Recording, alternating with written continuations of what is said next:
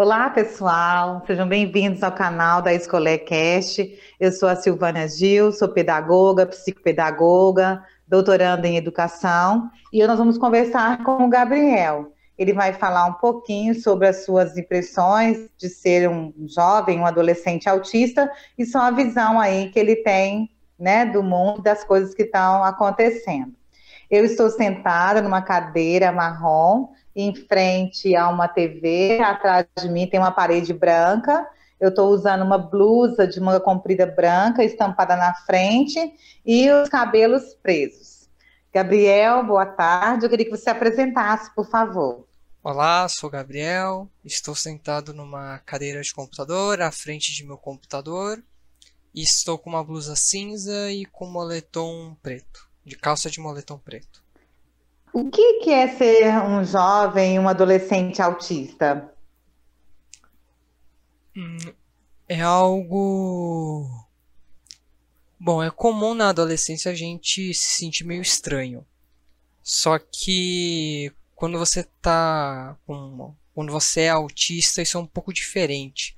Porque não é algo, uma sensação que só vai passar, né? É algo que você vai ter pra vida toda.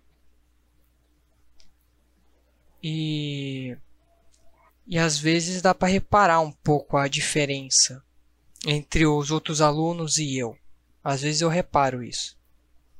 As pessoas elas conseguem interagir, conversar de uma forma muito mais simples que eu não que eu não consigo chegar muito. Sabe? Uhum. E isso te incomoda? Sim, sinto que me incomoda, mas eu acho que é muito algo de querer ser como os outros. Que na verdade ninguém nunca reclamou isso de mim. É só uma Sim. coisa que isso cria na cabeça da pessoa dela querer agir como os outros, mas não, mas não tem como. Entendi.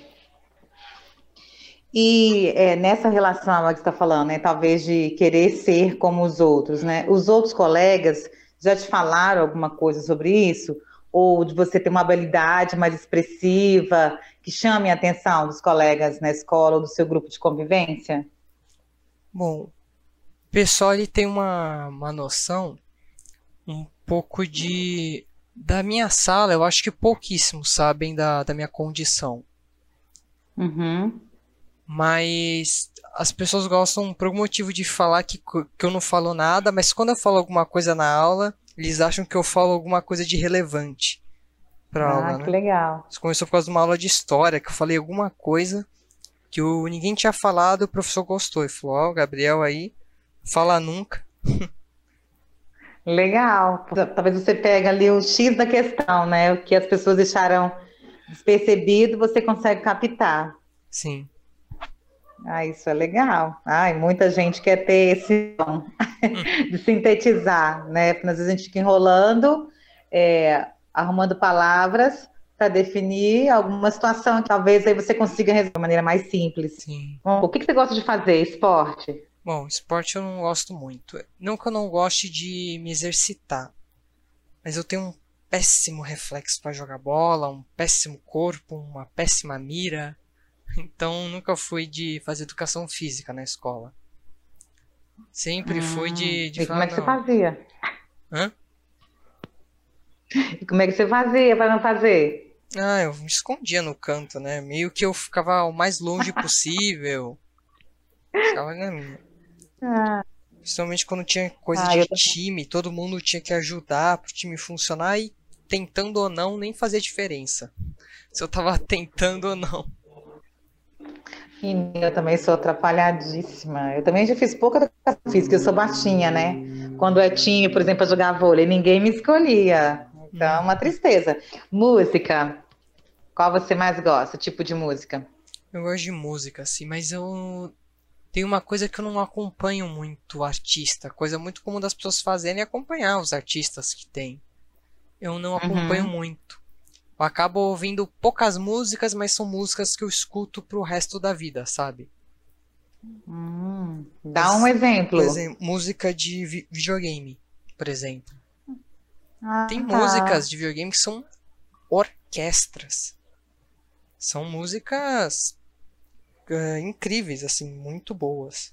Não à toa o, a indústria do videogame já passou a indústria do cinema e da música. E olha só, eu nunca prestei atenção nisso. Na verdade, é porque eu também não jogo, né? É. Mas eu, eu sou muito ruim para jogar. Tô te falando, eu não tenho coordenação motora para Ah, eu apertar aquelas não. duas coisinhas ao mesmo sou- tempo. Em videogame eu sou especialista em apanhar. Só consigo porque eu apanho.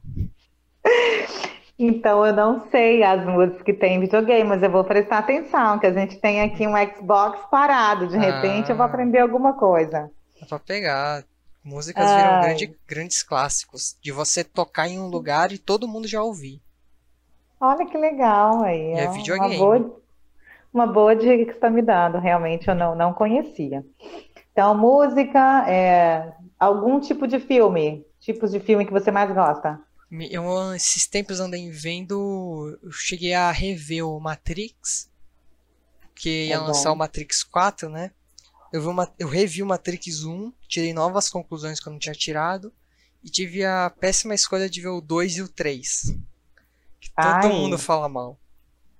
É mesmo? Ixi, é bem baixo. O 1 ele é muito Eu mais. não comparei, mas eu gosto do Matrix. É, o 1 ele é muito mais reflexivo e o 2 e o 3 você vê que é mais pelo dinheiro que eles fizeram. Você Entendi. fica- Você acha que a continuação não foi no mesmo nível É. que o primeiro? Foi uma coisa meio industrial. Eu vi também em 2001, Uma Odisseia no Espaço, Entendi. recentemente. Baita filme. E normal de ver filme da Marvel Ai, boa. quando lança. Agora todo mundo tá correndo pra ir ver o do Homem-Aranha quando lançar. É, a expectativa tá grande, né? Esse do Homem-Aranha. E é, livros? Livros. Eu nunca li muitos livros. Ah, eu cheguei a ler quando eu tinha 13 anos, comecei a ler O Mundo de Sofia. Se não me engano, eu parei lá pela página 400 e alguma coisa. Faltando um pouquinho, assim, 100 páginas para terminar o livro, mas eu peguei uma, uma procrastinação que não consegui sair. E, e livro eu li mais na escola, quando os professores pediam. Então, você estava falando do livro que você chegou a ler até umas páginas Sim. 400, mais ou menos. É, o Mundo de Sofia. Tem 500 páginas, li até a página 400 e alguma coisa. E acabei entrando num loop infinito de procrastinação. Eu não terminei. Ah, E a máxima de é, leitura Mundo que eu de é faço bom, aí também, esse eu já li.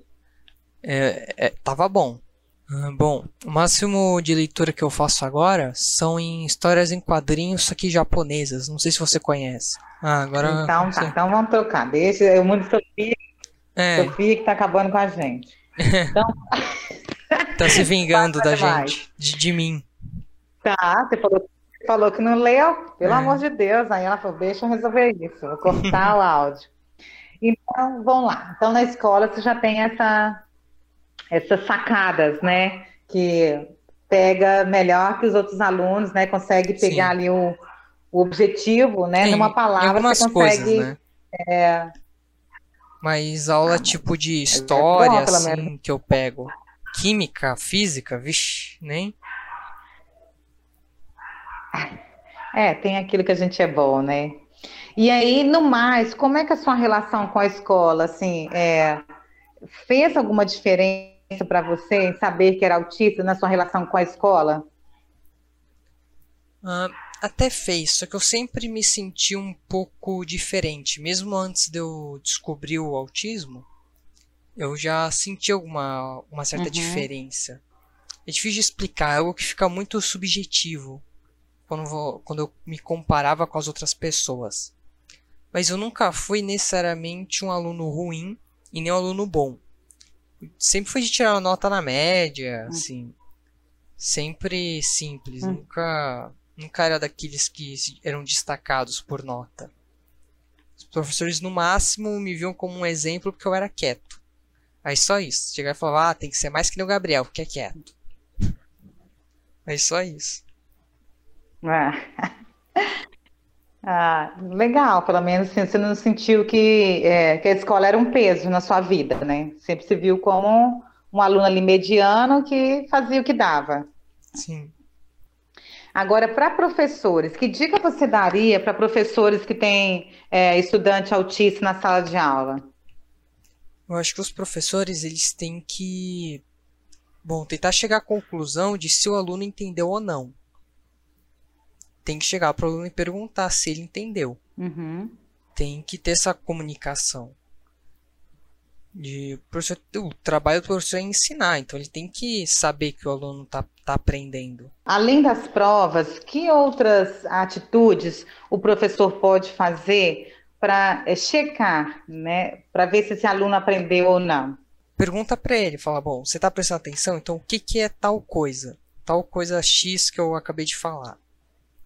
É, é claro que tem que manter o respeito, uhum. porque às vezes o aluno ele pode ter muita vergonha, muita timidez.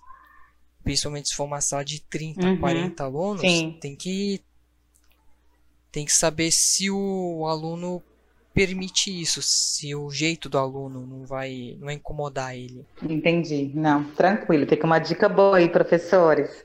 É, perguntem, né? Eu acho que além da prova, a prova é um instrumento é, mais comum, né, utilizado na escola, mas a gente é, pode chegar para o estudante e ver, né? Você entendeu, não entendeu? Como é que a gente pode fazer para que essa aprendizagem, né, esse entendimento ocorra aí de maneira mais tranquila para os alunos, né? E eu acho que não só para os autistas, mas para outros alunos também que não são autistas e que também têm vergonha de perguntar, né? De manifestar que não entendeu ou que está com alguma dificuldade em alguma disciplina ou em algum conteúdo. Sim. Então, para é, pensando assim, futuro, é, seus planos, profissão. Bom, eu quero ser editor de vídeo trabalhar se uma empresa ou se remotamente, participar da montagem de cenas e bom, porque os profissionais de edição falam que o editor ele tem o trabalho de contar a história. Ele que vai pegar as cenas, uhum. vai montar elas e fazer um, e fazer a história funcionar. E isso uhum. é o que eu uhum. quero fazer. Planejo agora começar cursos que eu quero fazer para poder começar a trabalhar, divulgar o divulgar o meu trabalho, mostrar o que sou capaz de fazer e assim uhum. já tá no emprego. Ótimo, muito bom. É, carteira de motorista, pensa em tirar? Não. Sinceramente, é algo que não. Por quê? Eu acho que é algo que não convém muito mais para nossa época. Que antigamente tinha, tinha até uma questão de status, né? Ter um carro quando faz 18 uhum. anos, era uma questão de status. Hoje em dia já não é, hoje em dia todo mundo pega Uber, é mais fácil. Gasolina também tá cara. Sim. Então. Verdade. Ter carro hoje em dia não é mais aquele glamour todo. Não mesmo. É, um, é uma gastação, né? Sem hum. medida. Namoro. Vixe. Nem sei. Esperar acontecer, né? uhum. né? Ai, ai. O amor é. O amor é. A gente não controla, acontece. É. Mudar de cidade, tem vontade? Não. Até hoje não, não vi por que sair Morar em outro país. É, mas aí eu ia ter que estudar bastante sobre qual país, ver as leis, ah. ver ver custo de vida, se eu vou conseguir emprego lá. Eu gostaria muito de poder mudar para um país melhor uhum. que o Brasil, mas é muito trabalho e mesmo que eu procurasse, não é nem, nem ter dinheiro para isso. Ah, hoje, né? É, Mas hoje. vai ter ainda, vai, vai ser. No futuro vamos ver. é, vai dar certo. É, sobre a questão da, da vacinação da Covid, é, é o governo, né, o Ministério da Saúde, eles colocaram um calendário diferenciado para pessoas autistas assinarem é, antes de outras pessoas da mesma faixa etária. O que, que você achou disso? Bom, isso é algo que a princípio eu ainda não, não entendi. Porque o autismo aí não interfere no sistema pulmonar, né? Ou respiratório, uhum. nada do tipo. Uh, eu entendo a vacinação adiantada de quem tem problemas nisso, né? A, é, asma, eu mesmo tenho asma, por exemplo. Eu tomaria a vacina adiantada por uhum. causa da asma, mas não por causa do autismo. Sim. Eu ainda não sei uhum. qual foi a estratégia deles. Onde é que eles viram vantagem em fazer isso? Entendi.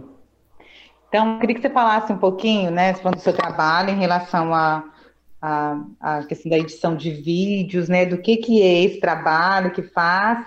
E aí eu sei que você falou que já tem um canal no YouTube. Uhum. Então, fala um pouquinho do que, que tem lá no seu canal, para as pessoas poderem visitar e assinarem lá. Bom, atualmente o meu canal é algo que eu não quero para me tornar um youtuber, que como chamam, né, as pessoas que fazem canais é um lugar basicamente que eu estou usando para uhum. divulgar o que eu sou capaz. Eu estou fazendo alguns vídeos experimentais, de um jeito até bem amador, só para eu pegar e mostrar. Uhum. Eu posso fazer isso aqui, estou treinando fazer isso aqui. E, ter, e é sempre bom ter gente lá dizendo o que, que é bom para melhorar, o que, que não tá bom. Uhum. E atualmente é para isso que eu estou usando o canal. Estou planejando os vídeos para postar e mostrar do que eu sou capaz, né? Bem legal. Eu vou deixar o link para vocês entrarem no canal, assistirem os vídeos do Gabriel, é, escreverem lá, deixar os recadinhos e as dicas e as sugestões, né? E também contratarem o serviço do Gabriel. É, fala qual que é o nome do canal para gente.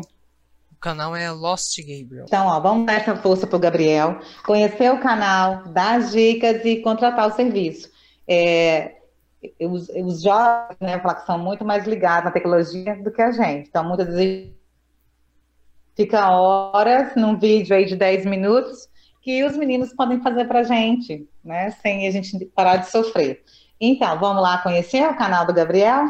Então tá, Gabriel, um abraço. Fiquei muito feliz de você conversar com a gente aqui no canal. E mais para frente nós vamos fazer outros podcasts para a gente divulgar o seu trabalho e Opa. você já ir comentando um pouquinho o que as pessoas deixarem lá no canal, que são dúvidas, né?